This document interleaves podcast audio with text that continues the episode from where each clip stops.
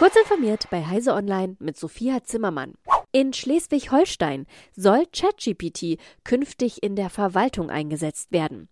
Digitalisierungsminister Dirk Schröter von der CDU gibt grünes Licht für den Einsatz der generativen Text-KI in der Landesverwaltung nach den Regularien des IT-Einsatzgesetzes. Schröter sagt, der Einsatz von Sprachmodellen wie ChatGPT wird Verwaltungsprozesse revolutionieren. Die Zukunft der Verwaltung ist automatisiert, algorithmisiert, cloudifiziert und datenbasiert.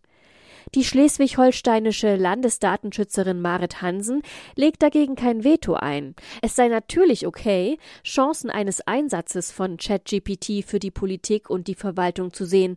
Doch sie mahnt, Risiko beherrschen ist Pflicht. Aktuell würden auch große IT-Unternehmen keine GPT-Modelle übernehmen, da es dazu noch keine Zustimmung der Risiko- und Compliance-Teams gebe. Microsofts KI-Assistent Copilot geht in die nächste Phase. Die ersten 600 Unternehmen weltweit bekommen nun Zugang dazu. Für diesen Early Access müssen sie bezahlen. Wie viel, das ist im Einzelnen nicht bekannt. Bereits seit März konnten 20 Unternehmen die KI-Dienste testen, die wie ein Assistent etwa bei Office-Anwendungen helfen sollen. Ein Karl Klammer 2.0 sozusagen. Zu den Testern gehören unter anderem Chevron, General Motors und The Walsh Group. Nach 276 Tagen im Weltall ist ein streng geheimes, wiederverwendbares chinesisches Raumschiff gelandet. Das haben chinesische Medien und die China Aerospace Science and Technology Corporation bekannt gegeben. In der Mitteilung spricht der Hersteller von einem Erfolg und einem wichtigen Durchbruch bei der Erforschung wiederverwendbarer Weltraumtechnik.